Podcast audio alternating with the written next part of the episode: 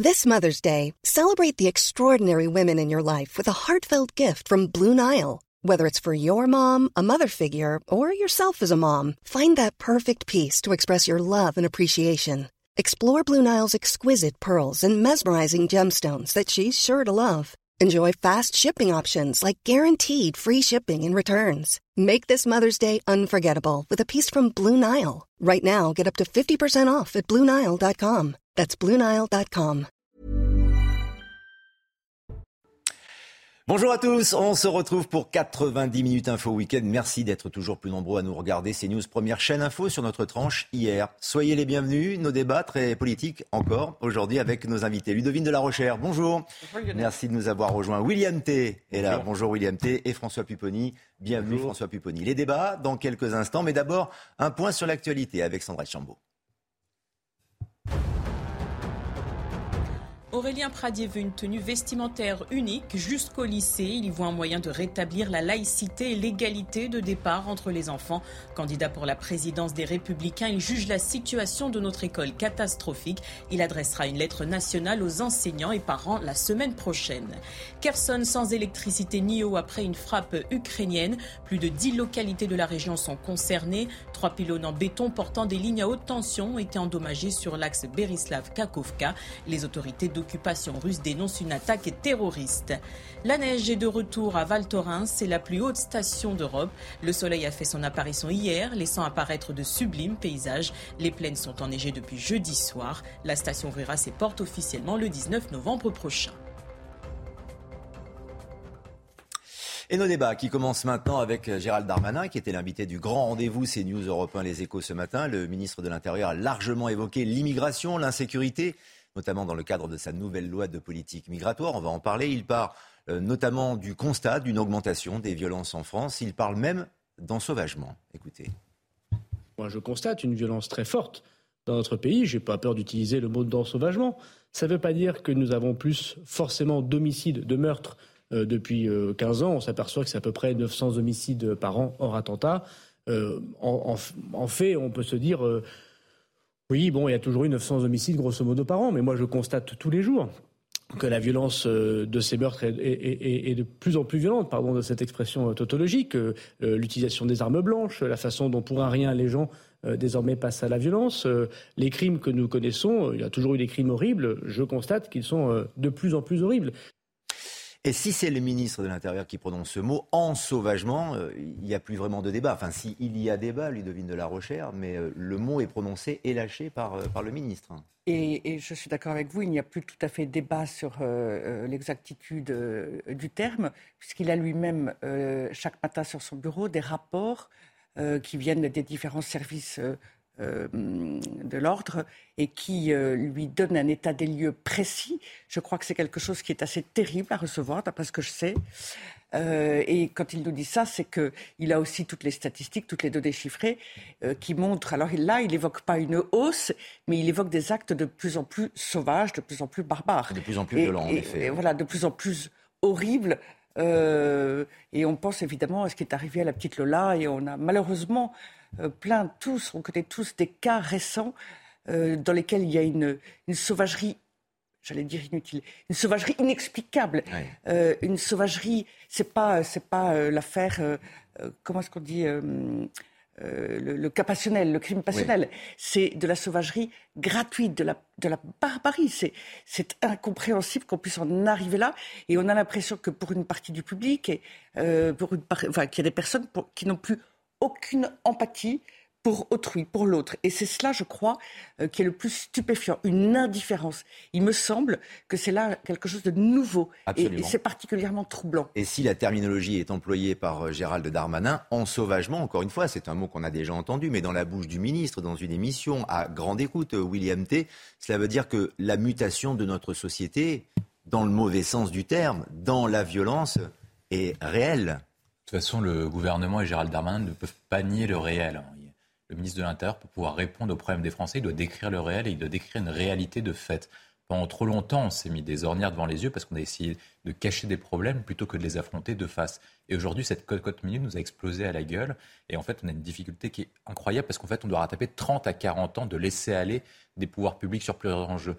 il parle d'ensauvagement et il a tout à fait raison. Ce qui se passe, c'est que la société occidentale, la société française, est petit à petit en train de se tourner vers un état de nature et un état de plus en plus barbare. C'est-à-dire que vous avez des personnes qui n'ont quasiment plus aucun filtre et on n'est plus une société civilisée. Quand vous êtes une société civilisée et démocratique, quand vous avez un différent, il y a différents moyens. Soit vous dialoguez, soit vous passez devant les tribunaux. Et ces fonctions-là de dialogue et de justice n'ont plus fait en France, notamment avec la déliquescence de la justice. C'est-à-dire que les personnes préfèrent se faire justice eux-mêmes plutôt que de conférer ce pouvoir à une tierce personne auquel ils n'ont plus confiance. Et c'est tout ce lien démocratique qui est en train de, se déliter petit à petit. Et la question qui se pose, c'est comment faire commun et comment faire société dans une situation pareille? Je pense que la grande majorité de la population, 90-95%, se comporte de façon tout à fait correcte et qu'on a toujours 5% à 1% d'emmerdeurs qu'il faut traquer et éradiquer, mettre hors d'état de nuire de la société parce que sinon on n'y arrivera pas. Il ne faut pas adapter la société aux 5 à 1%. Il faut que ces 1 à 5% s'adaptent à nos règles et s'adaptent à notre société. Et le rôle du ministre de l'Intérieur, c'est de pouvoir faire en sorte que ces personnes-là soit sont réintégrables et on les met dans le droit chemin par différentes manières, mais quitte à ce soit plus radical et plus fort, bah, si eux veulent être plus, plus radicaux, bah, l'État doit être plus radicaux avec eux. Et ensuite, si par cas ils ne peuvent pas se réinsérer dans la société, il faut les mettre hors d'état de nuire, c'est-à-dire en prison et privés de liberté. Qui incarne l'ensauvagement, François Pupponi? La jeunesse Tout le monde. Les étrangers Tout le monde. Ce matin, j'étais le dimanche matin d'aller dans le quartier de la communauté Jules de Sarcelles. Il y a eu un événement hier à Garges-les-Gonesse. Deux individus, 35 ans, 30-35 ans, structurés. Euh, ça a fini à quatre, coups de couteau. Mais c'est pas des délinquants, c'est pas voilà. Donc c'est tout. On, sent, on, enfin, on a le sentiment qu'aujourd'hui, tout le monde est en train de basculer et peut à, n'importe quel moment déraper et basculer dans une violence qui est sauvage, qui est barbare. Bon. Et ça, ça, ça vient de loin. C'est un problème d'éducation, c'est un problème de comportement la crise, le, Covid n'ont fait que, renforcer tout ça. C'est-à-dire que les gens décompensent beaucoup plus, les psychiatres l'expliquent très bien. Euh, et donc c'est une espèce d'abandon de la société depuis des années en termes éducatifs, en termes de prise en charge. Les, troubles psychiatriques, parce que beaucoup, derrière beaucoup de troubles psychiatriques, ne sont pas pris en charge. Globalement, je me rappelle quand j'étais maire de Sarcelles, des enfants qui, qui avaient des troubles de comportement, je ne dis pas qu'ils finiront délinquants, mais qui pouvaient finir délinquants était signalé au secteur pédopsychiatrique qu'il y avait un pédopsychiatre pour euh, tout l'est du département. Et des fois, il fallait trois ans d'attente pour avoir un rendez-vous. Donc, tout ce, refus de la société de prendre en charge des phénomènes qu'on sentait monter, ben, aujourd'hui, il arrive. Alors, il faut à la fois de la répression forte, il faut de l'éducation, parce que pour éviter que ça continue et que les jeunes générations soient dans le même état, eh ben, il faut les, former, les éduquer plus vite et plus fortement. Force est de constater qu'on est loin du compte. là, on en est à une prise de conscience prise de conscience, mais, qui est une réalité quotidienne. En effet, on le voit. C'est déjà important. C'est important. Maintenant, il faut mettre en œuvre les mesures. Alors, les mesures, on va parler de la loi immigration dans quelques instants, mais ce matin également, dans cette émission, Gérald Darmanin admettait qu'il y avait, et il l'avait fait en filigrane par le passé, mais là de manière beaucoup plus nette, un lien entre la délinquance, les violences et l'immigration. C'est un fait que les étrangers en France représentent à peu près 7% de notre population. Et il représente à peu près 19% des actes de délinquance de personnes mises en cause. Pas de personnes condamnées, mais de personnes mises en cause. Alors après, vous pouvez faire des interprétations avec ces chiffres. Il est vrai aussi que les personnes étrangères en France sont en moyenne plus pauvres euh, que les personnes qui sont installées et qui sont français, en moyenne. Voilà. Donc on peut aussi se dire qu'il y a un lien entre pauvreté et délinquance. C'est-à-dire pas tout à fait faux que lorsque vous n'avez rien pour vivre, vous commettez euh, des cambriolages. Ce que je veux dire, c'est qu'il serait absurde de nier cette réalité. Euh, et à Paris, on a eu l'occasion de le dire, le président de la République lui-même l'a dit, 50% des actes de délinquance sont en effet commis par des étrangers, qu'ils soient réguliers ou irréguliers. C'est le cas à Nantes, c'est le cas à Marseille, c'est le cas à Lyon. Ce qui veut dire que quand on est étranger, c'est le ministre de l'Intérieur qui le dit tout de même, on est forcément plus pauvre, donc forcément plus enclin à, commettre des actes de, délinquance ou de violence. François Pipponi Oui, bien, je suis pas forcément que ça je suis pas sûr que ça soit lié à un problème forcément de pauvreté plein de gens dans notre pays qui sont en situation difficile et qui ne sont pas des délinquants. Voilà. Et on en a exemple toujours. Je pense que c'est plus si un problème d'éducation ou de manque d'éducation de comportement euh, de barbarie. Moi, je vois bien certains immigrés qui arrivent aujourd'hui viennent de zones euh, tribales euh, où il y a des, conflits depuis longtemps. Ils sont habitués à la violence, ils vivent dedans depuis voilà. Donc il y a aussi des comportements qui sont liés à leur propre histoire, à leur culture, à leur origine. Et donc c'est pas forcément la pauvreté. Lui il le dit, mais moi je dirais pas comme ça parce que on peut pas considérer que les populations en fragilité. Tous les pauvres sont des, délinquants. Parce qu'il y a des pauvres qui se lèvent tous les matins pour aller travailler, qui éduquent leurs enfants et qui ne sont pas des, voleurs ou des cambrioleurs. C'est assez tendancieux tout de même. Ben, c'est plus, si je peux me permettre, c'est plus que tendancieux parce que, surtout dans le contexte actuel, avec tout, tout, ce qui s'est passé la semaine dernière avec euh, euh le, le, le, le, psychodrame à l'Assemblée nationale, et la sanction de ce député pour avoir dit il faut que le bateau retourne en Afrique, euh, les déclarations du ministre de l'Intérieur. Bien sûr. Euh, On en dira un mot d'ailleurs, justement parce qu'il a eu un petit dégagement à l'endroit d'ailleurs de, Marine Le Pen, puisque c'est un député Rassemblement national. Mais Ludovine de la Rochère, si on reste sur cette déclaration de, Gérald Darmanin, euh, le retour à un climat plus serein en France pas passe forcément par une politique migratoire plus, plus forte alors pour ma part, je pense qu'il y a vraiment tout un ensemble de mesures, euh, dont effectivement la maîtrise de l'immigration, ça c'est très clair. Euh, l'immigration massive est une catastrophe et euh, à cela s'ajoute une immigration qui aujourd'hui vient très très largement, très majoritairement de pays qui sont complètement différents du nôtre, dont la culture est complètement différente. Euh, et donc il y a euh, un abîme euh, et, les êtres humains ne sont pas déplaçables comme des fourmis, comme des objets que sais-je. ils ont toute leur histoire, comme le disait M. Pouponi, leurs habitudes, leurs usages, leur mode de vie. Et je ne dis pas que leur mode de vie est du tout à l'ensauvagement dans leur pays. Je dis simplement que le décalage est tellement énorme que s'adapter est très difficile. Parler la langue, travailler, avoir des enfants, les éduquer, c'est déjà pas facile pour quiconque euh, y compris dans un pays euh, plutôt malgré tout gâté comme le nôtre. Hein. Euh, la vie des parents, la vie des familles est difficile et manifestement il y a une difficulté aussi d'éducation de leurs enfants. Parce qu'on voit aussi cette délinquance de personnes de plus en plus jeunes. Et ça, c'est aussi un phénomène très marquant. Alors, il y a ceux comme cette Dabia qui était arrivée de l'étranger, enfin d'Algérie, pour faire des études, mais il y en a aussi qui sont chez nous, euh, et qui euh, euh, ont ces comportements. Donc c'est je pense pour ma part qu'il y a tout un ensemble de raisons et probablement des personnes qui sont paumées, perdues. Au point parfois effectivement d'avoir des problèmes psychiatriques, mais ne, leur donnons pas des excuses. Pour ma part, dans le propos de Darmanin, j'y vois quand même un petit et en même temps macronien, c'est-à-dire que pendant des années on a dit s'il y a davantage de délinquance du côté des populations immigrées, c'est parce que les pauvres, on les a maltraités, ils sont mal logés, ils sont mal installés et tout. Euh, en vérité, comme vous le disiez, il y a des personnes pauvres qui sont d'autant plus courageuses qui se battent, qui y, arrivent, qui élèvent leurs enfants. Euh, je crois que euh, la raison, elle n'est pas là, elle est vraiment culturelle. juste, pour, compléter, moi j'ai pu le constater, j'ai été élu pendant 20 ans, 30 ans en banlieue. On accueille ces familles, clandestinement ou pas.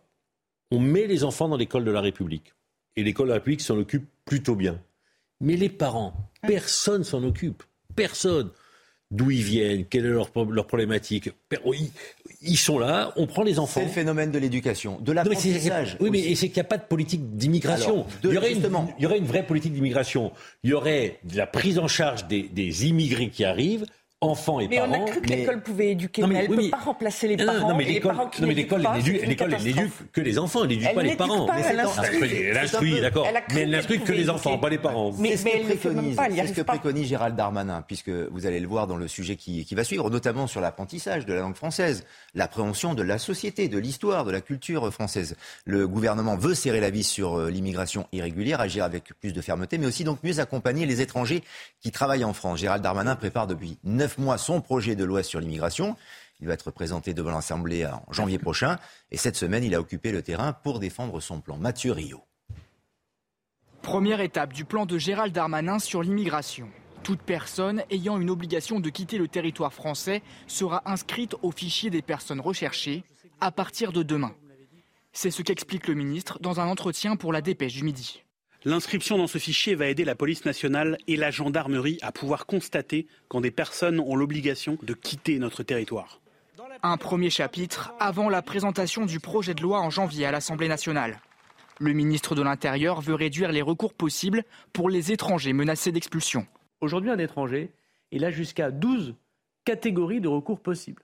Nous proposons de passer de 12 à 4. On va diviser par 3 mm. le nombre de recours possibles et les délais. Quand on dira non à une demande d'asile, ça vaudra au QTF, c'est-à-dire que nous raccourcissons énormément mmh. les délais, et par ailleurs, le tribunal aura 15 jours pour juger. Une volonté de fermeté, mais en même temps d'une meilleure intégration par le travail. Le gouvernement veut créer un titre spécifique pour régulariser les sans-papiers s'ils travaillent dans des métiers en tension. Nous souhaitons être euh, en accompagnement de tous les étrangers qui travaillent en France, notamment dans les secteurs dits en tension, l'hôtellerie, la restauration, les bâtiments et travaux publics. Autre proposition, la mise en place d'un examen de français obligatoire pour tous les étrangers qui veulent un titre de séjour. En cas d'échec, ils devront quitter le territoire. Beaucoup de mesures donc autour de l'immigration euh, choisie. Ce qui ressort particulièrement, et on l'entendra encore euh, le ministre dans quelques instants, c'est euh, William l'usage, la maîtrise, l'apprentissage de la langue française. Pour l'intégration, c'est la, c'est la base aujourd'hui. Moi, je pense que le sujet de Darmanin, c'est pas ces mesures techniques qui vont plutôt dans le bon sens. Le sujet principal, c'est qu'il doit définir un une politique d'immigration, sur quelle est la politique d'immigration de la France et qu'est-ce que nous on veut comme immigration ou qu'est-ce qu'on ne veut pas comme immigration. Et le deuxième point, c'est qu'il doit adopter une politique d'assimilisation, quasiment une politique de civilisation. Et aujourd'hui, il ne le fait pas. Il fait des mesures techniques pour pouvoir répondre à une préoccupation électorale sur le fait qu'il y a une montée du Rassemblement national. Mais le véritable sujet n'est pas celui-là. Le véritable sujet, c'est qu'il ne faut pas dire que tous les immigrés sont pourris. Il faut dire par contre qu'il y a des immigrés qui viennent foutre le bordel en France parce que une partie de la gauche et de l'intelligence de gauche a dit que vous êtes immigré, vous avez le droit à la culture de l'excuse et vous avez le droit de foutre le bordel en France. La vérité, c'est celle-ci. Une fois que vous distinguez une politique d'immigration cohérente avec une politique économique, c'est-à-dire vous dites, par exemple, on veut faire une, une nation d'industriels de savants, donc on veut faire de la montée de gamme, donc on a besoin d'immigrés chercheurs, surqualifiés, spécifiques dans certains endroits. Bah là, vous faites une politique économique cohérente avec une politique d'immigration cohérente, et vous dites en plus, ces personnes-là, comme ils partagent un certain nombre de valeurs avec notre société de services et de CSP+, eh ben, ils seront plus facilement intégrables en France. Mais aujourd'hui, vous n'avez pas du tout ça en France. Vous avez une politique migratoire qui est catastrophique à tous les niveaux c'est-à-dire que vous avez un surchômage des jeunes.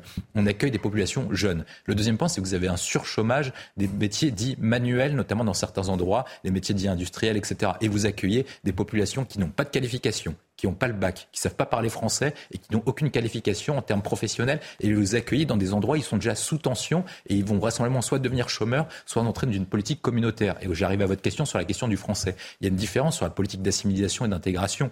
Quand vous prenez une communauté et que vous avez déjà des communautés organisées, comme chez vous à Sarcelles, comme dans certains quartiers de la banlieue parisienne, les personnes vont dans les endroits où il y a des logements sociaux parce que c'est les endroits où ils peuvent se loger le plus facilement possible. Donc ils viennent dans ces endroits communautaires et ils ont quasiment aucune possibilité de s'intégrer à la communauté française et ils n'emploient même pas le français. Moi, je vais prendre un exemple qui, me concerne personnellement. Il y a deux différences. Et ce qu'ont fait mes parents qui se sont dit on va s'intégrer dans une ville blanche classique euh, dans les, dans les Hauts-de-Seine et on va s'intégrer, on va mettre nos enfants pour qu'ils s'éduquent à l'éducation française et à la civilisation française. Et la deuxième chose qui était possible, c'était d'aller dans ce qu'on peut dire de façon caricaturale, aller dans le 13e et vivre à la chinoise. Mais si vous vivez à la chinoise, vous assimilez jamais à la française. C'est pas possible. et vous ne parlez pas français. Ben non, vous pouvez pas parler français parce que de toute façon, ces personnes-là sont n'ont pas de, n'ont pas de, souvent ils viennent d'endroits difficiles, de territoires en guerre ou de territoires économiquement difficiles. Donc ils n'ont pas un niveau d'éducation très élevé. Donc ils ont des une difficulté de maîtrise de leur propre langue. Et en plus, vous leur demandez de s'intégrer et de maîtriser une nouvelle ce qui est quasiment impossible. Si par cas vous appliquez une politique d'assimilation cohérente, vous dites, bah, ces personnes-là, on les met dans des endroits spécifiques pour qu'ils s'intègrent dans des endroits spécifiques auxquels on pouvait les valoriser et disaient leurs compétences et leur métier. Est-ce qu'ils vont préférer le système méritocratique républicain ou le système des gangs et le système communautaire et le système de la délinquance? Bah, Je pense qu'ils préféreront le premier. Ce sera mieux pour eux, ce sera mieux pour leurs enfants. Sur l'apprentissage du français, la clé est là sans doute et le ministre Gérald Darmanin l'a précisé encore, il y a trop d'immigrés qui ne parlent pas français. Bien sûr que c'est un grand échec, 25% à peu près. Mm. Des étrangers qui sont réguliers sur notre sol euh, parlent extrêmement mal français. Mais même pour eux, c'est un grand échec. Comment voulez-vous vivre euh, et vous intégrer dans un pays lorsque vous ne comprenez pas euh, ce que dit le professeur à l'école pour vos enfants? C'est difficile à apprendre le français, avouons-le. Si nous venions de l'autre côté de l'Asie ou de l'autre côté de l'Afrique, c'est pas une langue extrêmement facile. Donc la question qu'on doit se poser aussi, pardon, c'est qu'est-ce qu'on fait pour aider ces personnes à vouloir s'intégrer? Il y a ceux qui ne veulent pas s'intégrer. On doit se séparer d'eux. Que fait-on, que fait-on, François Pupponi, pour ceux qui veulent s'intégrer et donc apprendre le français Des cours de français mais, mais, bien entendu, mais bien, entendu qu'il faut mettre des cours. Et, ça existe, ça existait dans toutes les villes dites de banlieue où effectivement, parce que la France est quand même un pays particulier, on dit aux étrangers, vous venez, on va essayer de vous intégrer, et on vous ghettoise dans des quartiers où de toutes les manières on va vous mettre entre vous. Voilà. Parce que nous, entre guillemets, les classes moyennes blanches, on veut pas vous voir, on veut pas que nos enfants fréquentent les vôtres, on veut pas qu'on soit dans les mêmes écoles, les mêmes quartiers, donc restez en banlieue et, faites ce qu'il faut pour pas trop en sortir. C'est comme ça que la politique de peuplement des quartiers s'est jouée depuis 50 ans. dans ces quartiers, bien entendu qu'on a mis depuis longtemps en place des cours du soir, des cours de soutien pour former et permettre aux populations étrangères d'avoir accès à la langue. Mais ils ne sont pas obligatoires. Non, non, non, pas obligatoires. Et, mais pire que ça, qu'est-ce qui s'est passé? À un moment, les régions, l'État ont dit Ah non, pour que quelqu'un puisse donner des cours de français, il faut faire des appels d'offres. Oui, bon. Donc on ne pouvait plus prendre les associations locales qui étaient souvent des anciens enseignants à la retraite qui disaient bah, Moi, j'ai du temps à donner, je vais aller donner des cours de français le soir. Et les, associations, alors ça c'est la région qui était responsable, l'État, les associations, les, structures qui répondaient étaient à 30 km de la ville, 20, 10. Donc les gens n'y allaient plus. Donc globalement, la prise, c'est un vrai sujet. Quand, Gérald Damanin dit il faudra former, oui, qui Comment? Appel d'offres, pas appel d'offres, association locale ou pas? C'est des vrais sujets, enfin, concrets. Bon. et en plus, après, il y a un autre sujet c'est que la plupart de ces populations qui arrivent laissent les femmes à la maison. Hors de question de la femme d'aller à la maison de quartier. Les anciennes communautés qui arrivaient, oui, elles avaient pris possession des maisons de quartier. Mais maintenant, les nouvelles communautés qui arrivent, moi je vois la communauté kurde, la communauté pakistanaise, la communauté euh, afghane, c'est, ils, se logent entre eux. C'est qu'il y a des réseaux de location de logements privés entre eux, avec beaucoup de marchands de sommeil. Et on laisse la femme à la maison. Et tout ça dans leur propre langue, bien sûr. Mais, bien sûr. parce que pour le mari, il est hors de question que la femme s'émancipe. Euh, voilà. Donc il y a aussi des, problématiques culturelles. Voilà. Et, donc ce sujet-là, il faut l'aborder. C'est pas, il n'y a pas que la langue. Il y a aussi comment on permet à la femme de sortir de la maison, comment on permet à être, ne pas être ghettoisée. Mais la langue est sans doute un dénominateur commun pour tous, pour les immigrés, pour les femmes euh, d'étrangers, euh, quelles qu'elles soient, des, des, cultures et des communautés. Mais si Ludovine de la Rochère, on, continue à, réagir euh, uniquement par communauté, justement. Si on se communautarise, euh, on reste, c'est de l'entre-soi. Et donc on utilise la langue forcément, parce que c'est plus pratique, la langue dont on est euh, originaire. Alors c'est beaucoup plus pratique, et d'ailleurs, je ne sais pas si vous êtes comme moi, mais en région parisienne, et moi j'habite en banlieue, autour de moi maintenant, on parle l'arabe. On parle l'arabe euh, dans petit, chez le petit commerçant qui est en face de chez moi, on parle l'arabe dans le bus, on parle l'arabe dans le métro. Euh, c'est assez saisissant parce que c'est assez récent, mais on voit euh, qu'ils pratiquent leur langue et humainement on le comprend bien.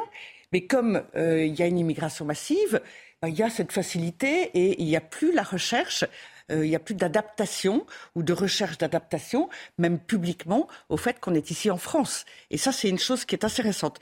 Mais ce que je voulais dire par ailleurs, c'est que la langue est une chose, la, langue est un aspect essentiel, mais au-delà de la langue, il y a l'esprit, euh, encore une fois, il y a les modes de vie, il y a la religion, il y a plein de choses qui font que l'assimilation, d'abord on ne voulait plus d'assimilation, c'était très mal vu de parler d'assimilation depuis des années, et en plus, euh, elle, est, elle est extrêmement difficile, tant la différence, c'est ce que je disais tout à l'heure, est grande. Et puis enfin, il y a une autre chose, c'est la masse. L'immigration est tellement importante que quand, si on dit ce qui est quand même un comble, que nous devons apprendre la langue aux personnes qui arrivent chez nous, pour une part tout à fait illégalement, et en se rappelant que ça n'est plus considéré comme un crime, comme un délit, enfin ça n'est plus incriminé, euh, pour le dire correctement juridiquement.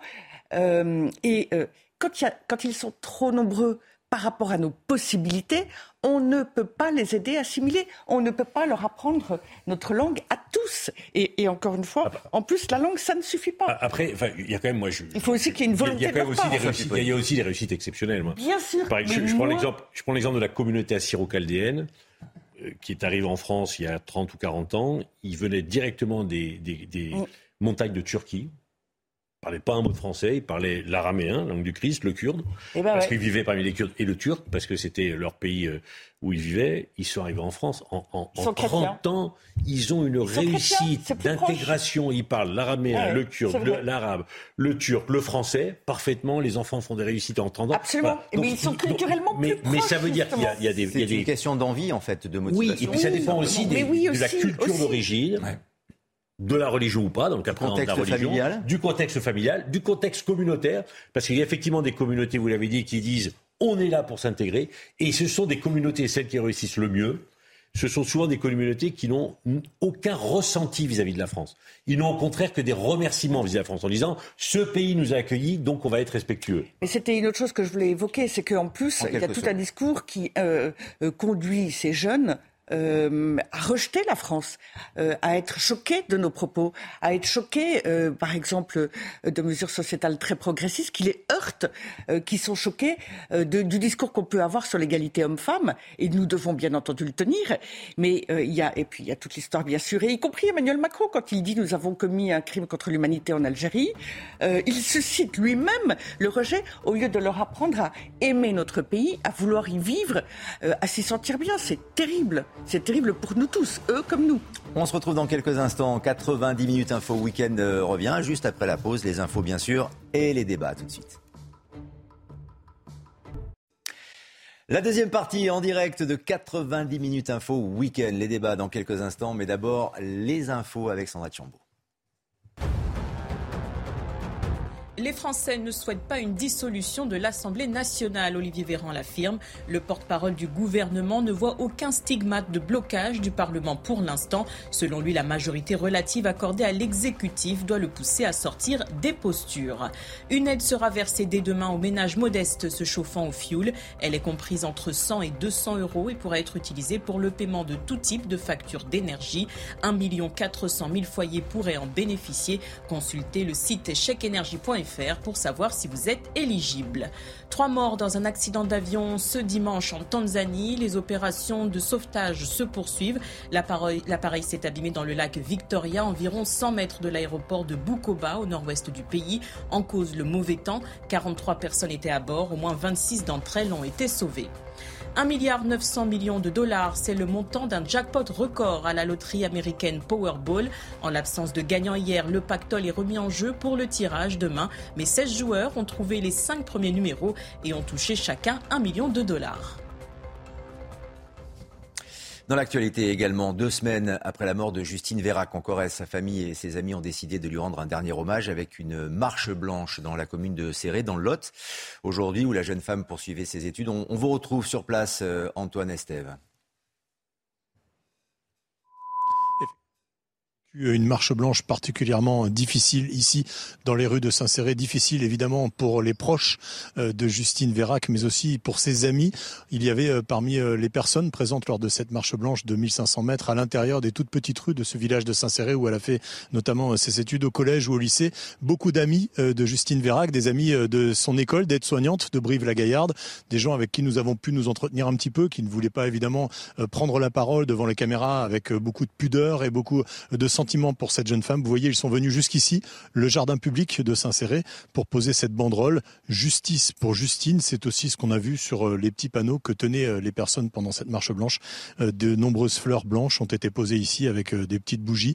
Comme vous le voyez, une, beaucoup d'émotions, évidemment, vous le disiez, deux semaines après, après la mort de Justine Vérac. Et puis, une enquête aussi qui devrait avancer assez rapidement cette semaine. En tout cas, beaucoup de personnes ici attendent notamment les résultats des analyses toxicologique pour savoir effectivement dans quelles conditions euh, se sont euh, produits euh, ces faits terribles il y a 15 jours de cela à la sortie de la discothèque de Brive. Avez-vous d'ailleurs d'autres éléments qui concernent l'enquête que vous avez pu recueillir ces dernières heures ou ces, ces derniers jours, Antoine? Alors les éléments, évidemment, c'est ce qu'attendent beaucoup euh, les habitants ici. Ce sont euh, de nombreux témoignages qui devraient alimenter cette enquête, des témoignages des amis, des proches de Justine aussi, essayer de comprendre exactement ce qui a pu se produire après cette soirée euh, à la discothèque de Brive. aussi des éléments forcément eh bien, qui concernent les familles. Une enquête va être menée à l'intérieur des familles, la famille notamment du, meurtrier suspect. Et ces éléments devraient filtrer dans les jours qui viennent. En tout cas, c'est ce que nous ont confié les personnes proches de Justine Vérac ici. Antoine Estève pour CNews en direct avec Thibault Marcheteau. Merci de nous avoir accompagnés. Émotion, vive émotion, encore une fois, évidemment, au cours de cette euh, marche blanche et notamment parmi la, population. Voici euh, quelques, quelques témoignages. Ce qui lui est arrivé euh, à elle et puis à sa famille, c'est une tragédie. Je ne sais pas comment ça peut arriver, des choses comme ça. Après, heureusement que la justice met tout en œuvre, voilà, pour trouver l'individu, on a tous des enfants, on est concernés, oui. On est, on est à l'abri de nulle part et à la campagne, on, se croit peinard, mais non. C'est pas du tout le cas. Il y a des fous partout. Ben, je rapporte un soutien à la famille en espérant que la personne qui, qui a fait ça sera punie. Euh, moi, je suis grand-père, mais ça peut très bien arriver à ma petite fille, ces choses-là. Voilà, et on retrouvera évidemment notre équipe dans nos prochaines éditions en direct de, de Serré, dans le Lot, dans ce département. Sans transition, les services publics sont-ils en déclin? Cela impacte le quotidien des Français, bien sûr, malgré les milliards investis par euh, l'État. L'État est perçu d'ailleurs comme de plus en plus inefficace. On va en parler avec euh, nos invités, mais d'abord les explications de Célia Judas. Qu'il s'agisse de la justice, de la santé ou encore de l'éducation, l'État apparaît comme étant de moins en moins efficace aux yeux des Français. D'après un récent sondage IFOP pour le journal du dimanche, 61% de la population estime que les services publics fonctionnent mal. Parmi les secteurs les plus impactés, la justice, 77% des interrogés estiment qu'elle est dysfonctionnante. De près par l'hôpital avec 73%, Pôle emploi et enfin la police pour plus d'un Français sur deux. Les fonctionnaires eux-mêmes ne sont pas plus indulgents. Pour 58% d'entre eux, les services publics sont défaillants. Dans les gens qui expriment leur insatisfaction vis-à-vis du service public, vous avez des gens qui attendent davantage du service et des gens qui expriment de la défiance. Et tout ensemble, ce qu'on comprend, c'est de l'insatisfaction. L'insatisfaction des Français vis-à-vis des services, c'est aussi une demande. Vous voyez, c'est pas simplement un rejet. Je ne pensais pas que dans les coulisses, il y avait tant de dysfonctionnement.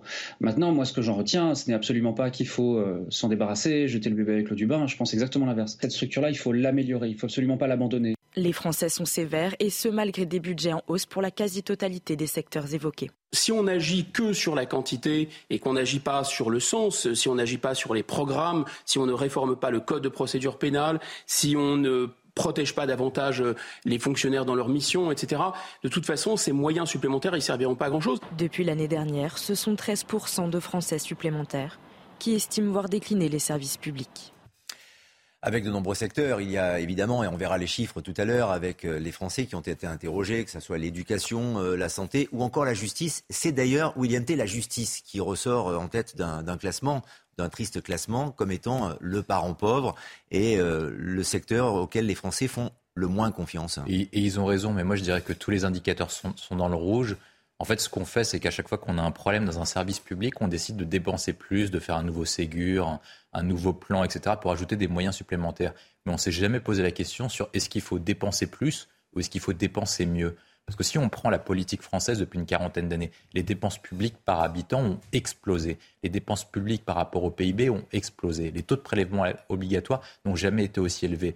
L'État français n'a jamais été autant en déficit avec un niveau d'endettement qui est record. Est-ce que vous trouvez que les services publics pour autant fonctionnent bien alors qu'on met de l'argent chaque année de façon supplémentaire? Chaque année, on met de l'argent en plus sur le fonctionnement de l'État, sur le fonctionnement des collectivités territoriales, sur, euh, les dépenses d'aide sociale. On dépense toujours plus d'argent supplémentaire et malgré tout, il y a de plus en plus de Français qui sont pauvres et le taux de pauvreté n'a jamais été aussi élevé. C'est qu'il y a un problème quelque part. C'est peut-être que le logiciel, en fin de compte, est mauvais. Et peut-être qu'on s'est trompé sur l'objectif à avoir et surtout sur les moyens à entretenir. Sur les moyens de, la justice, certes, il y a un vrai problème de budget, c'est-à-dire qu'on dépense deux fois moins que l'Allemagne.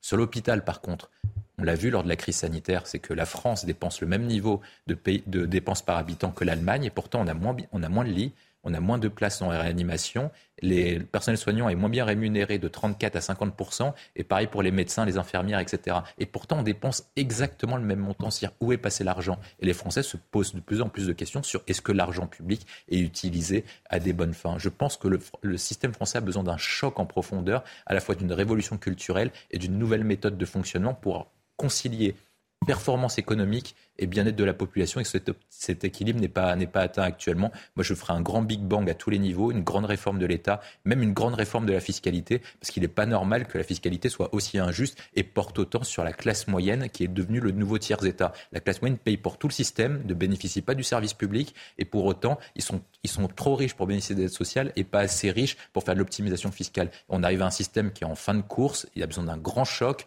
une grande personnalité. En 58, on est quelqu'un comme De Gaulle, on espère que Macron fera quelques pas pour euh, arriver à cette situation. Ce sont les réformes euh, possibles, euh, envisageables en effet, mais il y a le, quotidien.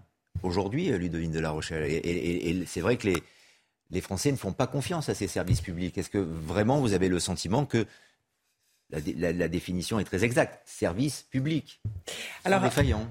Alors, à vrai dire, dans le comment dire, le déficit de, fonctionnement du service public, il y a de grandes différences parce que le fisc marche très bien, lui.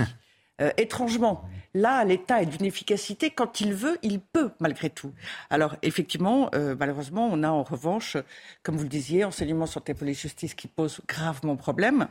Euh, dans cette, ce dysfonctionnement, il y a aussi pour un certain nombre de Français le fait qu'ils n'ont plus de services publics euh, à disposition. Pourquoi? Parce que l'exode rural, depuis des dizaines d'années, a petit à petit amené l'essentiel des services publics vers les villes. Il y en a moins dans les campagnes, donc ça c'est une première difficulté.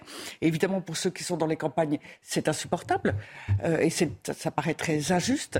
Et puis il y a un autre aspect, euh, et à mon sens, c'est là qu'il y a un gros changement culturel à, faire. Ce sont des services publics parce qu'ils sont indispensables au bon fonctionnement du pays. Sont donc des personnes qui sont fonctionnaires et qui bénéficient de la sécurité de l'emploi. En face de cela, elles ont donc des salaires relativement modestes. Moi, je pense que la sécurité de l'emploi n'est pas forcément, c'est très agréable, mais ça n'est pas forcément très sain en termes de motivation. Euh, ça n'incite pas à l'efficacité. Je pense qu'il vaudrait mieux être mieux payé. On voit bien les problèmes de, euh, de revenus, euh, mais peut-être ne pas avoir cette sécurité à vie, d'avoir son poste et quoi qu'il arrive, quoi qu'il en soit, aussi peu que l'on travaille éventuellement, tout comme celui qui travaille beaucoup, on sera là tout supprimer, plus de fonction publique et tout privatiser. En tout cas, je pense qu'il faut profondément la voyez, si on prend l'enseignement, l'enseignement public ne marche pas, euh, ne fonctionne pas, le niveau des élèves s'écroule. Et regardez l'enseignement privé euh, qui marche sur des critères très différents, enfin qui a un fonctionnement, une structuration très différente. L'enseignement privé, euh, marche beaucoup mieux. Et il y a une chose qui est très frappante, c'est que l'éducation nationale fonctionne d'un seul bloc et quand vous vous présentez euh, euh, au concours et que vous réussissez l'un des concours d'enseignement, vous êtes projeté quelque part en France. C'est un logiciel qui tourne, vous rentrez des critères, des vœux, ça tourne et vous êtes projeté ici ou là. Dans le privé, eh bien, vous allez candidater pour des, une fois que vous avez réussi les concours, ou l'un des concours plutôt, vous candidatez pour l'un des établissements, vous allez passer des entretiens et le chef d'établissement choisit ses enseignants. Vous voyez, c'est aussi beaucoup plus humain, c'est beaucoup plus motivant, c'est beaucoup plus à l'échelle euh, de vie de, de, chacun. Euh, et cela fait un fonctionnement qui est sans comparaison. Et puis, euh, si je prends l'hôpital, l'hôpital, même chose. Donc, on est très mal rémunéré, notamment pour les raisons qu'on a dites. Il y a aussi, à mon sens, un individualisme incroyable. On a beaucoup, beaucoup, beaucoup dévalorisé depuis des années le fait d'être ce qu'on appelle le care. Vous savez, on a dit c'est une valeur féminine. Petites filles sont conditionnées au care et, on a beaucoup dévalorisé euh, le dévouement, euh, l'aide. Euh, il y a quelque chose qui a changé là-dessus. Donc on a moins envie d'aider les autres et ça va avec l'individualisme, lequel, amène en parallèle, par exemple, à une utilisation, à un recours aux urgences qui est tout à fait déplacé et dans beaucoup de cas ne nécessiterait pas d'aller engorger les urgences. Et, et donc je pense qu'il y a un état d'esprit euh, il y a quelque chose sur lequel il faut travailler. Peut-être travailler sur la mentalité, François Pupponi, c'est ça Parce que pour être dans le service public ou pour qu'un service public fonctionne bien, il faut être au service du public. Eh ben c'est QFD. Or, aujourd'hui, cette mentalité a, considérablement changé. Oui, fait, le, le, système était conçu en disant vous contribuez grâce aux impôts à un État, et comme vous payez, vous avez droit entre guillemets, d'avoir un service rendu. au début, on n'appelait pas les impôts, on appelait des contributions. On contribuait au fonctionnement de l'État. Bon. Aujourd'hui, euh, les Français sont quand même un peu particuliers. Ils veulent plus payer d'impôts. Euh, on est en déficit. La moitié n'en paye pas. Il y a la moitié n'en paye pas, donc les autres n'en veulent pas. Veulent pas alors les plus, les plus riches partent à l'étranger. Il n'y a pas la moitié des Français qui ne payent pas d'impôts. Ah si, il y a plus aujourd'hui, oui. 50% oui. La moitié des Français. 50% des... Si, si, il faut le savoir quand même. Et, donc, les Français ne veulent pas payer d'impôts. Euh, on est en déficit, il ne faut plus être en déficit. Euh, mais on veut des services publics exceptionnels. Ça ne peut pas fonctionner. C'est pas possible. À partir du moment où on dit bah, on, veut plus, on veut payer moins d'impôts et on veut plus être en déficit, il faut supprimer les services publics. Il faut dire lesquels. Il faut dire lesquels. Je prends un exemple très précis euh, l'entretien des routes. Bon. Entre une route nationale, une route départementale, une route communale, il faut arrêter. on a chevauché les communes, les intercommunalités, les départements, les régions, l'État. Ok. Donc il faut rationaliser. Les Français rêvaient effectivement d'avoir dans toutes les régions de France une sous-préfecture, un tribunal, une trésorerie, une poste. Ce n'est plus possible. Et surtout, on n'a pas mis de priorité sur quels sont les services publics. donc, il faut dire, un, quels sont les services publics que l'on veut garder et après assumer que les autres, ce ne sont plus les services publics, ce sont les services privés. Ça, les Français ne sont pas prêts. Ils veulent le service sans payer. Bon. Et puis après, il y a effectivement des gens qui disent, bah, de toute façon, nous, c'est le service public, on n'a pas payé. Moi, je suis comme tout le monde, je suis un citoyen lambda. Il m'arrive d'aller régulièrement à la poste. Mais c'est facile. Envoyer un recommandé. Alors, il n'y a, plus, a de service. les gens font ce qu'ils peuvent. Hein, il n'y a plus de service parce qu'il y a des machines. Oui, mais euh, il y a un employé qui vous dit qu'il faut aller à la machine. Oui, euh, la machine. Bon, et on en parlait, une personne, mais on en parlait tout à l'heure. Dans les banlieues où j'habite, les gens, la plupart, maîtrisent mal le français. Et donc, l'employé, elle fait à la place. Bon, alors que si elle faisait directement comme avant, ça serait bon. Donc on dit oui, il faut des machines, oui, mais ils parlent pas français. donc, et tout, donc le service n'est plus. Et la dernière chose qui indispose les Français, et moi le premier, c'est les répondeurs automatiques. Tapez un, tapez. Vous n'avez plus de contact. Vous n'avez plus de discussion. Le, service public n'est C'était mieux avant, François Pupponi Bien entendu, mais c'est un lieu. allez, essayez d'aller dans une CAF. Essayez d'aller à la caisse primaire d'assurance maladie. Mm. Essayez dans des services où les gens ont besoin de parler, surtout dans le monde. Et tout est fermé, tout est verrouillé. Et c'est ça aussi que les Français reprochent en disant, mais nous, on veut des interlocuteurs, on veut parler à quelqu'un, on veut pouvoir s'expliquer. Et tous les services ont dit, terminé, on rationalise, faites un mail, écrivez, téléphonez, et nous on ferme. Alors, il y a des paradoxes parce qu'en fait, Internet a considérablement, euh, en même temps, accéléré certaines procédures, certaines demandes. Vous voulez une, attestation de sécurité sociale, vous l'avez en une seconde euh, sur Internet. mais, cela, vous poser une question mais cela a de... Est-ce que vous avez essayé de changer une carte grise? Sur Internet euh, Pas récemment. Bah, euh, et c'est sur, les, sur les services Internet, quand vous oubliez votre mot de passe. Ah non, mais c'est, Moi, ça m'arrive tout le temps. C'est une horreur. Mais ce qui se passe, c'est que tout le monde n'a pas. Ça, c'est la technologie, c'est le modernisme. Pour toutes sortes de raisons. Pas forcément que le service public. Tout le monde n'utilise pas si facilement que ça Internet. Même ceux qui l'utilisent très facilement, à passer un certain âge, ça se complique. Euh, sans parler des personnes malades, des personnes qui ne parlent pas le français, etc. Et on a cru peut-être aussi que c'était la solution à tout, et ça ne l'est pas. Et donc, on, on arrive à les joindre d'autant moins et les services sont d'autant plus fermés euh, que euh, on a cru que Internet allait tout résoudre. mais, je voulais évoquer un autre sujet à propos des urgences. On n'a jamais eu autant de personnel employé dans le service public non, de l'histoire. À propos des urgences. en nombre de, en nombre de TP. Alors, Ludovine de la Rochère, et après je vous cède la, la, parole. Oui. Pardon, à un moment donné, il a été question, euh, on a parlé de faire payer 1 ou 2 euros pour toute consultation aux urgences. Les urgences sont dans un état déplorable et on n'arrive pas à s'en sortir. Ça a été refusé, un ou deux euros, parce que les plus pauvres, parce que, etc. En vérité, c'est de la pure démagogie d'avoir refusé, parce que ne serait-ce que s'ils devaient payer un euro, un certain nombre renonceraient à aller aux urgences et attendraient le lendemain d'aller chez leur médecin traitant, où ils sont remboursés à 100% par la sécurité sociale. William T, parce que j'aimerais qu'on parle de la COP27 avant la pause, donc je vous cède la parole pour clore cette page. Ça va faire une bonne transition. Moi, je pense que le problème français, c'est qu'on s'est trompé de stratégie en matière de politique économique. C'est-à-dire qu'on a voulu garder un système fermé de protection alors qu'on est passé à l'ère de la mondialisation. Tous les autres pays, pays européens, États-Unis, Chine, sont passés sur une recherche de performance économique, pendant que nous, on a essayé de faire une gestion qui était sociale, c'est-à-dire du bien-être des peuples, alors qu'en différent de ce qui se passe en Chine, en Allemagne, au Royaume-Uni et aux États-Unis, c'est qu'ils disent que leurs populations doivent travailler pour enrichir l'État. Et une fois que vous avez plus de moyens et que le PIB globalement par tête augmente, vous avez plus de moyens de payer des services publics. Je vais prendre un chiffre qui est très simple. En 1980, la France, le PIB par habitant, c'est-à-dire que ce que chacun de vous gagnait et produisait pour le pays était équivalent à l'Allemagne, États-Unis et France. Aujourd'hui, les, Américains produisent deux fois plus que nous. Donc, c'est-à-dire qu'ils ont deux fois plus de moyens que nous. Et à partir du moment où ils produisent deux fois plus que nous, ils ont plus de services publics, ils peuvent faire plus d'investissements et ils peuvent plus, rendre plus de services à leur population. Et c'est ça le sujet essentiel, c'est quelle doctrine on veut. Et tant qu'on restera sur cette doctrine uniquement de bien-être, d'être sympa, en gros, avec les gens, ça marchera pas. Parce qu'en fait, vous êtes sympa. De démagogie. Vous, avez, en gros, une phrase, en une phrase, je vais juste dire ça. Nous, on a une, gestion de social et de loser, alors qu'on affronte des winners. Et vous pouvez pas gagner, c'est pas possible. Vraiment en un mot, François. il y a une autre erreur. Quand on a dit qu'on allait décentraliser, il fallait supprimer le contrôle de l'État sur les collectivités locales. On considérait que les collectivités locales étaient responsables.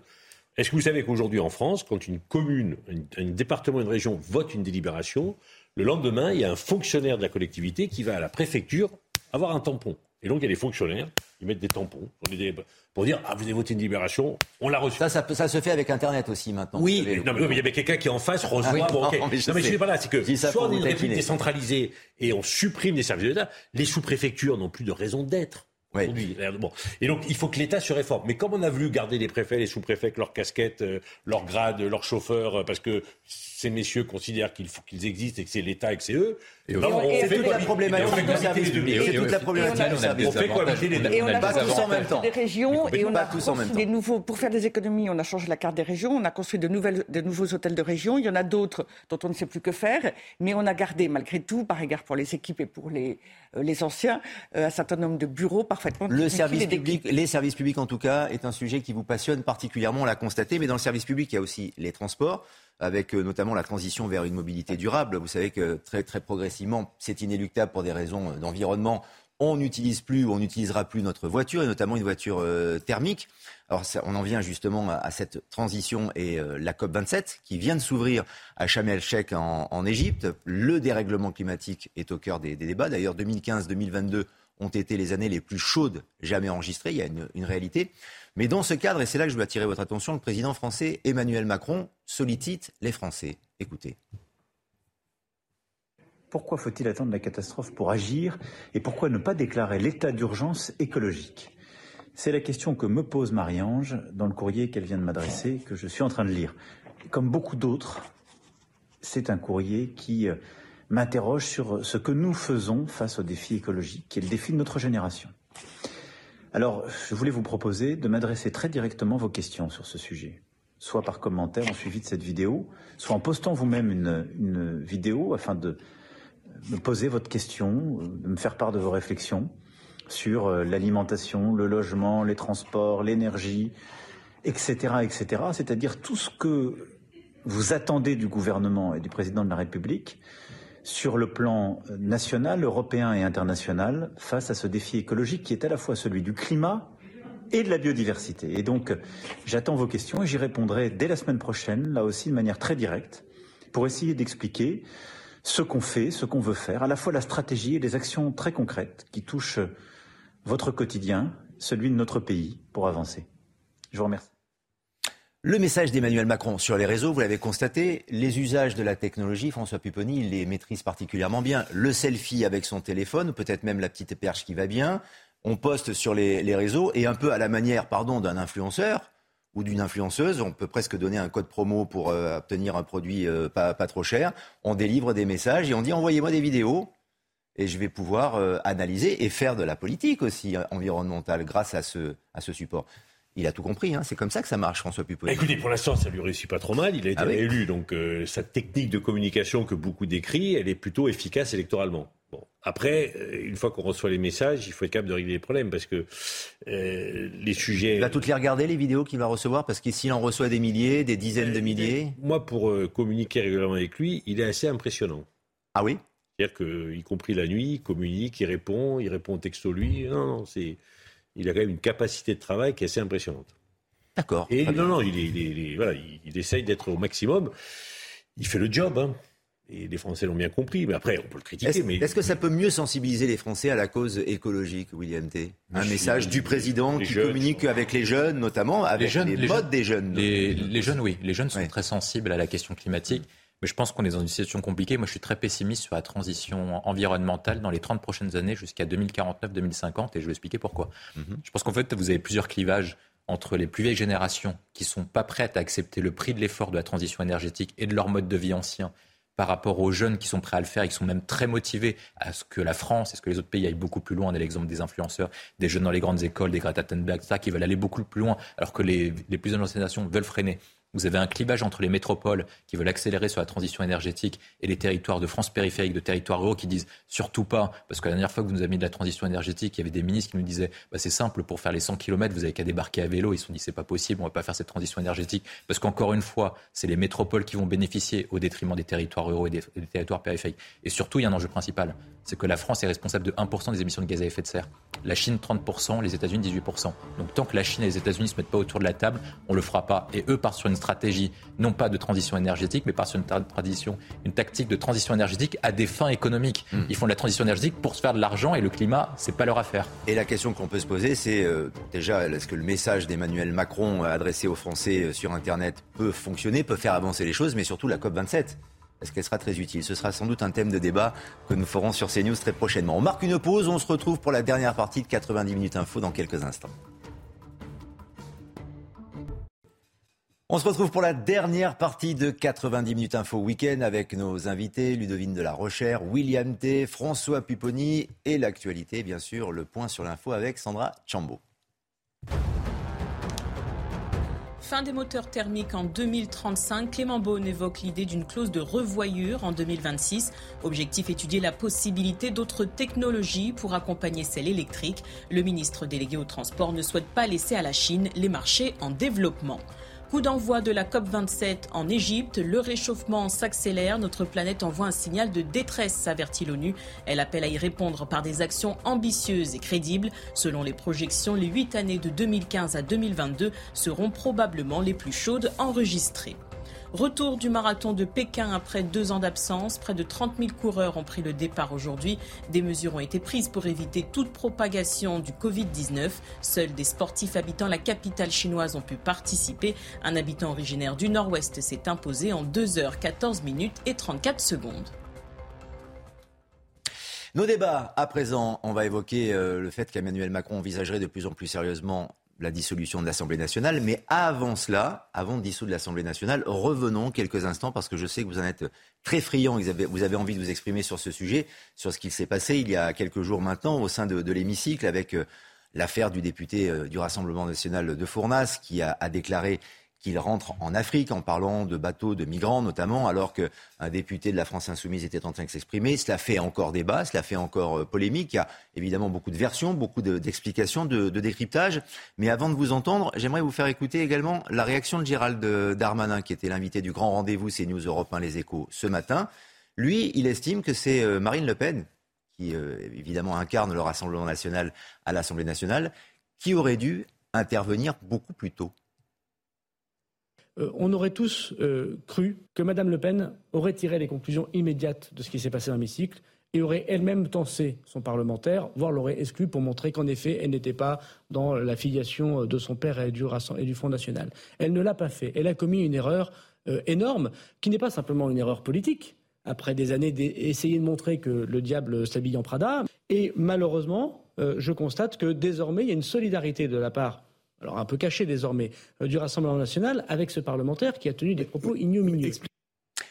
Le diable s'habille en Prada et donc il est incarné par Marine Le Pen, selon Gérald Darmanin. Je crois qu'il poursuit sur l'erreur qui a été faite, en vérité. Il fait comme si le propos de ce député était effectivement un propos qui était raciste, puisqu'il se serait adressé aux députés. En réalité, ça n'a même pas traversé l'esprit de M. de Fournas. Et le député euh, qui, à ce moment-là, s'exprimait, M. Bilongo, euh, lui-même n'a pas du tout compris les choses comme cela. Et donc, Gérald Darmanin essaye de faire croire qu'il y avait bien du racisme et que donc euh, Mme Le Pen aurait dû immédiatement le dénoncer. Et le fait est que ce n'est pas la bonne interprétation. Euh, le, compte-rendu de séance euh, l'a lui-même acté et finalement, on a bien compris qu'il s'agissait du bateau. Et donc, il s'agissait d'une interpellation sur un, sujet de fond, un sujet politique qui était en cours de, de, débat et sur lequel portait le, euh, la, la, remarque le, de, du député LFI. et donc je pense que là, Darmanin est complètement à côté de la plaque. Une volonté de diaboliser le Rassemblement national, peut-être? Ah, mais ça, c'est un en réflexe. Utilisant le diable s'habille en Prada. Euh, exactement. Non, mais du côté de la Renaissance. C'est un bon mot au passage, hein, mais en tout cas, du, côté de, du côté de Renaissance, c'est un espèce de réflexe épidermique. Et, et d'ailleurs, on a vu Madame Braun-Pivet suivre aussitôt le mouvement de LFI au moment de, cette, de cet incident, enfin de ce qui est devenu un incident, voire une tragédie. Et en fait, euh, cette espèce d'épidermie les empêche de réfléchir, d'analyser et d'avoir du recul. Et je pense que Marine Le Pen en aura tous les bénéfices. Je pense que l'erreur, elle est euh, clairement du côté de LFI et, de Renaissance. Ça, restera un débat éternel. Euh, est-ce raciste? Est-ce que ce n'est pas raciste? Même parler du bateau des migrants à renvoyer en Afrique, ça peut être aussi interprété comme des propos racistes. C'est un autre débat, en effet. Moi, j'aimerais qu'on s'attarde un tout petit peu. Vous allez pouvoir répondre, François Pupponi, mais sur ce qui se passe à l'intérieur de l'hémicycle également. Parce que ce genre de phrase, qu'elle soit raciste, qu'elle soit sexiste, qu'elle soit agressive, c'est pas nouveau. Mais non seulement c'est pas nouveau, et, ce qui, moi, pour moi, sincèrement, hmm. je, conteste et je condamne les propos de ce député. Je pense qu'il a eu tort. Moi, je ne suis pas d'accord de dire qu'il faut renvoyer les bateaux d'où ils viennent.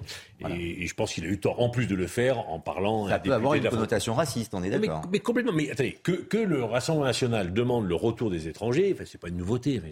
C'est leur fonds de commerce depuis toujours, ils l'ont toujours dit. On ce que demande une bonne partie des Français. Voilà, on n'a rien découvert de nouveau.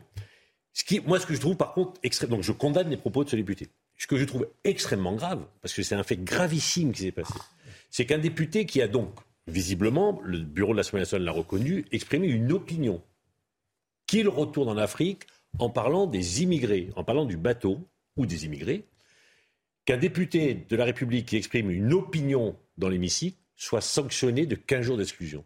C'est tout simplement contraire à la Constitution. L'article 26 de la Constitution dit aucun député, aucun parlementaire ne peut être, peut être condamné, ne peut être euh, entravé par des propos tenus dans l'exercice de ses fonctions. Ce n'est pas possible. C'est la séparation des pouvoirs. On ne peut pas. Et là, on reproche une, opinion politique à ce député. On le sanctionne, on le censure, ce qui est la, sanction la plus grave. Et on donne, on donne un argument à Marine Le Pen qui est exceptionnel, de dire voilà, nous on veut parler du vrai sujet qui concerne les Français, l'immigration, et tous ensemble, la majorité, les républicains et les filles, la gauche, ils nous empêchent de parler, ils nous censurent. François Pupponi, quand on est député, on a aussi un devoir d'exemplarité. Ah, C'est-à-dire que quand, on prononce une maladresse de ce type, d'accord, mais quand on vient en claquette, en maillot de foot ou en short dans, l'hémicycle, dans l'hémicycle, c'est dans l'hémicycle, dans l'hémicycle, on a le droit de dire ce que l'on veut et on ne peut pas être condamné pour ça. La Constitution. On peut insulter. Mais, mais, mais vulgairement. Non, mais ça, c'est pas une opinion. Dans l'émission, c'est pas une opinion. Non, non, non, non, non. C'est pas, c'est pas pareil. C'est une opinion. Ça peut être, ça peut être insultant à l'endroit du député LFI s'il le prend pour lui. Non, non, attendez, attendez. Il rentre en Afrique. Justement, juste, c'est très précis. Si on exprime une opinion, on ne peut pas être sanctionné. C'est Sinon, ça s'appelle un délit d'opinion. ça s'appelle un délit d'opinion. Le règlement de l'Assemblée dit que si par contre un député insulte un autre député, il peut être sanctionné. Bon. Et donc, ça, ça arrive. Mais, mais, tous les jours. Moi, j'ai même vu des bagarres dans l'hémicycle. Il y a même eu, il y a même eu en 69 un duel. Et Gaston Defer ah a pro... le dernier duel de le dernier duel de la République. Gaston Defer a gagné. Mais dû à des, à des déclarations dans l'hémicycle. Bon, moi j'ai assisté à des bagarres dans l'hémicycle. Avec les, les huissiers qui montent, on va, je vais te taper, je vais bon bref et des tumultes, comme il y a eu, mais j'en ai connu des, dizaines. tous les jours. Quand des, quand des, députés disent quelque chose, les autres se lèvent. Bon, Donc là, c'est très grave ce qui s'est passé, parce qu'on on, on condamne, et je pense que c'est une faute politique majeure, on condamne un député pour des propos d'opinion. Il aurait fallu dire on ne peut pas le sanctionner parce que le règlement l'interdit et le, la, la Constitution non plus, mais par contre, ce sont des racistes, c'est raciste, et on les attaquait sur le terrain politique. C'est ça qu'il fallait faire. Alors, c'est ce qu'essaye de faire maintenant euh, le, ministre de l'Intérieur, en diabolisant le Rassemblement national, ça oui, il faut le faire. Sauf que Marine Le Pen peut dire, voilà, on nous baillonne. William T, votre sentiment avant d'enchaîner sur euh, la dissolution de l'Assemblée, si tant est que ça, ça arrive un jour Moi, je suis d'accord avec François Pupponi. En fait, les propos du député RN, qu'importe ce qu'il voulait dire véritablement, c'était maladroit. Il, a été, il, a été, un peu bébête de le dire de toute façon, parce qu'on ne s'adresse pas comme ça à un député de couleur. De la même façon, est-ce qu'on s'appelle à un député blanc? Ça s'appelle le bon sens, être courtois, être poli. Donc de toute façon, il a été bête. Hmm. Et il aurait dû être sanctionné par le Rassemblement national pour ça, parce qu'il a été bête. Sur la qualité du fond, le sujet essentiel, c'est est-ce qu'on a le droit d'avoir une liberté d'expression totale? Et qui est capable de censurer ou de limiter la liberté d'expression? Il y a les électeurs par le suffrage universel et il y a les juges parce qu'on est en, démocratie. Et c'est les juges qui doivent limiter un propos ou pas. Et c'est pas un pouvoir de censurer. Si je peux me permettre, les juges ne peuvent pas d'un propos tenu dans l'hémicycle. Non, en, hémicycle, non, mais ils ah sont capables de réguler la liberté d'expression et dire. Non, non, non, mais pas dans l'hémicycle. Mais pas dans l'hémicycle. Mais le sujet essentiel, c'est celui-ci. C'est-à-dire que de toute façon, ce que viennent faire la, euh, la majorité à cause de la pression de LFI, c'est qu'ils viennent d'instaurer une liberté d'expression limitée et donc de permettre la censure de certains propos et de dire qu'est-ce qui est acceptable de dire dans un hémicycle ou pas. Et à partir du moment où on censure la liberté d'expression, est-ce qu'on est encore dans un cadre démocratique et surtout de démocratie représentative? Oui, et qu'est-ce qui est acceptable de faire aussi et même en termes de, tenue il y a un règlement intérieur. C'est l'image de la France tout de même. Quand vous disiez... Mais ça, c'est un règlement intérieur. Moi, j'ai été parlementaire 15 ans. Je souffrais lorsque mon, ami et mes collègues Meir Habib, député des Français de l'étranger, député entre autres d'Israël, qui est un proche de Bibi Netanyahu, qui ne cache pas ses opinions proches du Likoud, prenait la parole, j'étais à l'époque sur les bancs de la gauche, j'entendais des réflexions, il a calé la Knesset, il a calé... Mais il fallait voir ce qu'on entend sur les femmes. Et ça, c'est sanctionnable. Mais, mais, ça n'a jamais été sanctionné. Moi, je voyais des députés quitter l'hémicycle quand Meir Habib parlait. il y avait, même des... D'ailleurs, et les filles, et les filles, a quitté l'hémicycle la dernière fois qu'il a posé une question d'actualité, puisqu'ils avaient déposé leur fameux texte sur la sanction vis-à-vis d'Israël. Il les a traités d'islamo-gauchistes, ce qui est une opinion politique. Ils ont quitté l'hémicycle, donc ils ont créé un tumulte mais on n'allait pas sanctionner Meir Habib d'avoir, entre guillemets, provoqué un tumulte. Alors, Ludovine de la Recherche, vraiment en quelques secondes, parce que le, temps qui nous est imparti va s'achever bientôt. Vous dites le bon sens euh, euh, aurait dû le conduire à ne pas parler de cette manière-là à un député de couleur. Mais justement, il ne s'est même pas dit il est de couleur ou pas de couleur. Moi, je pense que le racisme, c'est d'avoir en tête que telle personne euh, physiquement comme ci ou comme ça, et d'en faire euh, une espèce de ligne de Peut-être lui, Ludovine de la Recherche, mais tout, tout l'hémicycle et tous les Français qui ont regardé cette vidéo ont bien constaté que le député de la France Insoumise était de couleur. Oui, et c'est tout, là, c'est tout là le, contexte et le problème. mais, mais, le contexte, c'est que LFI est, est obsédé par ça. Et, et on parle de bateaux de migrants qui viennent d'Afrique, pas de Scandinavie. Peut-être que les choses auraient été différentes si ça avait été le cas. Comment l'histoire dérape En fait, comment l'histoire dérape Il était dans le débat et dans le sujet de fond, et je pense qu'il aurait dit la même chose, quelle que soit la couleur du député. Et pour moi, ça, c'est justement, il n'est pas raciste. En fait, comment l'histoire dérape? Moi, j'ai appelé plusieurs députés qui étaient dans l'hémicycle. Ils ont, eux, entendu repart en Afrique. Ils n'ont pas entendu le kill. Donc, pour eux, sur, sur le moment, ils étaient fortement choqués. Et les filles, le député concerné, Bilongo, lui, répond non, pas du tout, parce qu'il a bien entendu lui, il repart. Lui, il a entendu, puisqu'il dit non, pas du tout. Hmm. Les autres, qui sont des, vieux roublards de la politique, eh ont sauté sur l'occasion. Et comme tout le monde a cru entendre repart en Afrique, ça c'est bon. Mais là, ce qu'il fallait faire, moi, ce que j'ai fait, j'ai attendu tout simplement le journal officiel le lendemain. Qui mm. Qui écrit, parce que vous savez, derrière, devant le, pupitre, il y a trois fonctionnaires nationaux qui écoutent tous les bruits, eux. Eux, ils écoutent et pas. Qui notent tout. Tout. Ah, ils notent tout. Euh, émotion sur les, les, les, gens, les, les, bancs de la droite, tout. Il y a même tout. Soupir. Et donc, eux, ben, le rapport Fefora, il parlait du bateau et à partir du moment où ce n'était pas un fait personnel vis-à-vis du député, il ne pouvait pas être sanctionné pour moi. la page est sans doute provisoirement, mais la page est refermée aujourd'hui dans 90 minutes info. Mais on reste dans l'Assemblée nationale, puisqu'Emmanuel Macron envisage de plus sérieusement, selon le JDD, la dissolution de cette Assemblée. Les équipes du chef de l'État auraient tout prévu, les députés seraient même prêts à repartir en campagne. On va en parler avec vous, bien sûr. Mais d'abord, Olivier Véran, le porte-parole du gouvernement, a un tout petit peu temporisé aujourd'hui. Je ne vis pas dans un référentiel qui consisterait à donner une date de péremption euh, à l'Assemblée nationale que nous ont confié les Français. D'abord, je pense que les Français ne le souhaitent pas. Très profondément, je pense que les Français nous ont accordé une majorité relative pour nous pousser à justement avoir ces, ces démarches d'accord euh, transpartisans, d'être capable de sortir un peu des postures et finalement de ressembler un peu davantage à certaines démocraties européennes qui nous entourent. Dissoudre l'Assemblée maintenant, William T, c'est risqué tout de même. C'est comme quand on fait appel, qu'on est condamné et qu'en appel, on risque une peine plus lourde. Là, de, euh, toute façon, euh, vu le sondage qui est sorti aujourd'hui dans le JDD, oui. qu'est-ce qui montre C'est qu'on a On peut le voir d'ailleurs. Ce serait, ce serait exactement la même photographie. exactement le même résultat qu'en juin dernier. Ça veut dire que le parti qui va provoquer la dissolution sera sanctionné électoralement et c'est lui qui va perdre. Parce qu'en fait, les Français ont montré qu'ils étaient très heureux d'avoir Emmanuel Macron président de la République parce qu'il voulait être représenté ni par Mélenchon ni par Le Pen. Il ne voulait pas que ce soit la figure de la France et l'incarnation de la France.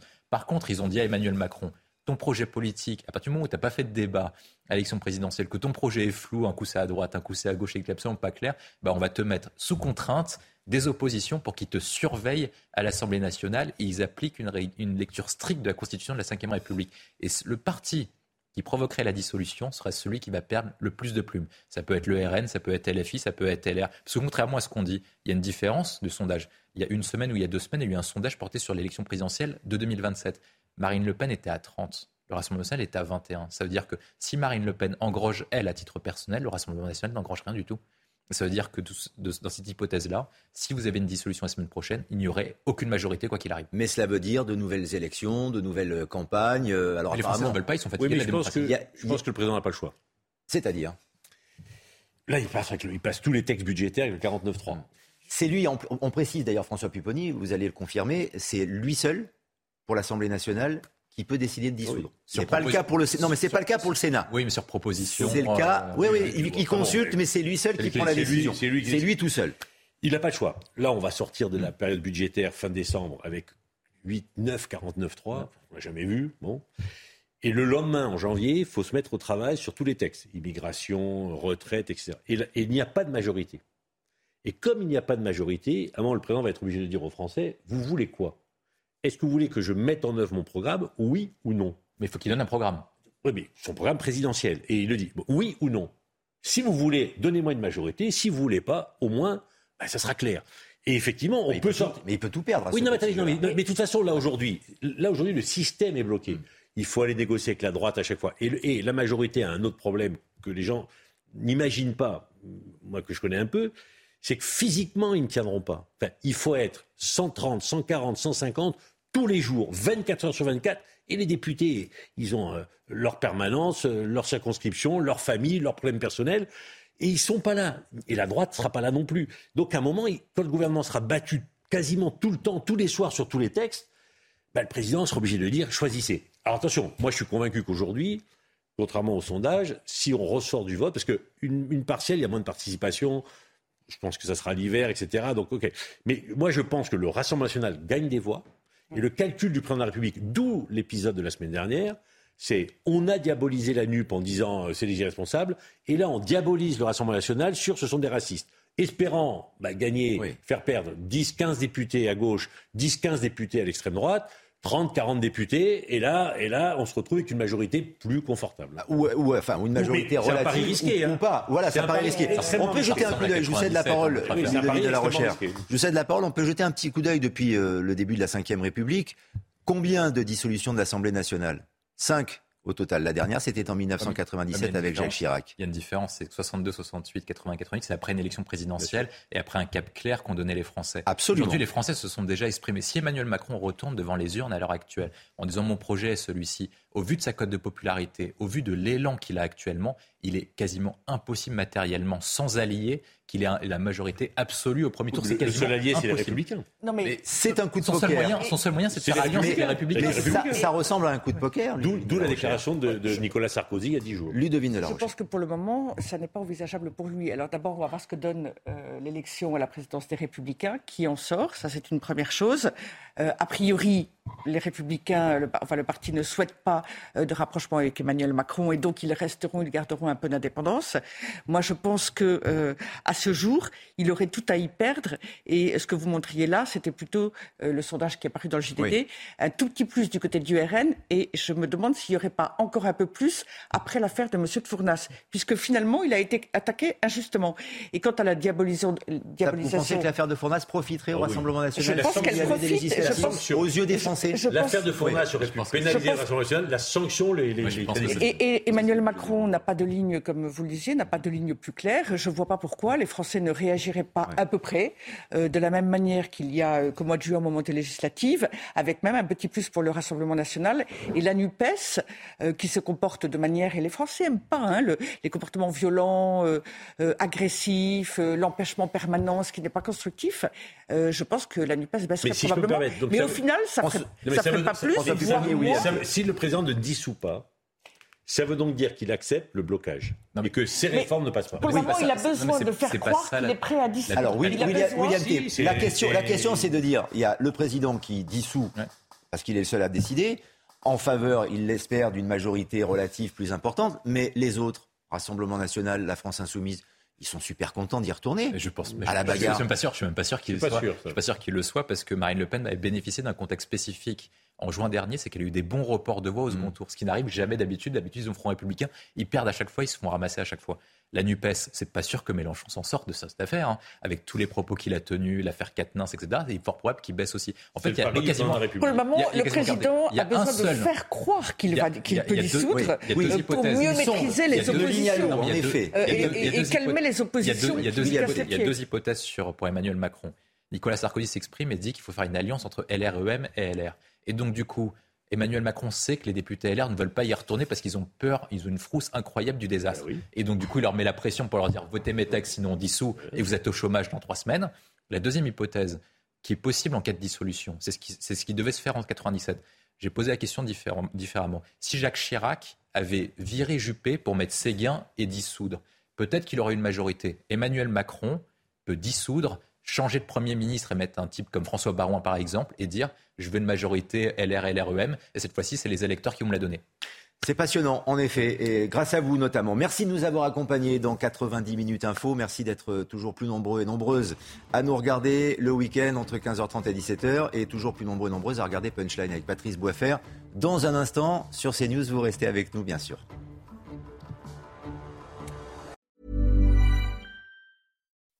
When you make decisions for your company, you look for the no-brainers. If you have a lot of mailing to do, stamps.com is the ultimate no-brainer. Use the stamps.com mobile app to mail everything you need to keep your business running with up to 89% off USPS and UPS. Make the same no-brainer decision as over 1 million other businesses with stamps.com. Use code PROGRAM for a special offer. That's stamps.com, code PROGRAM.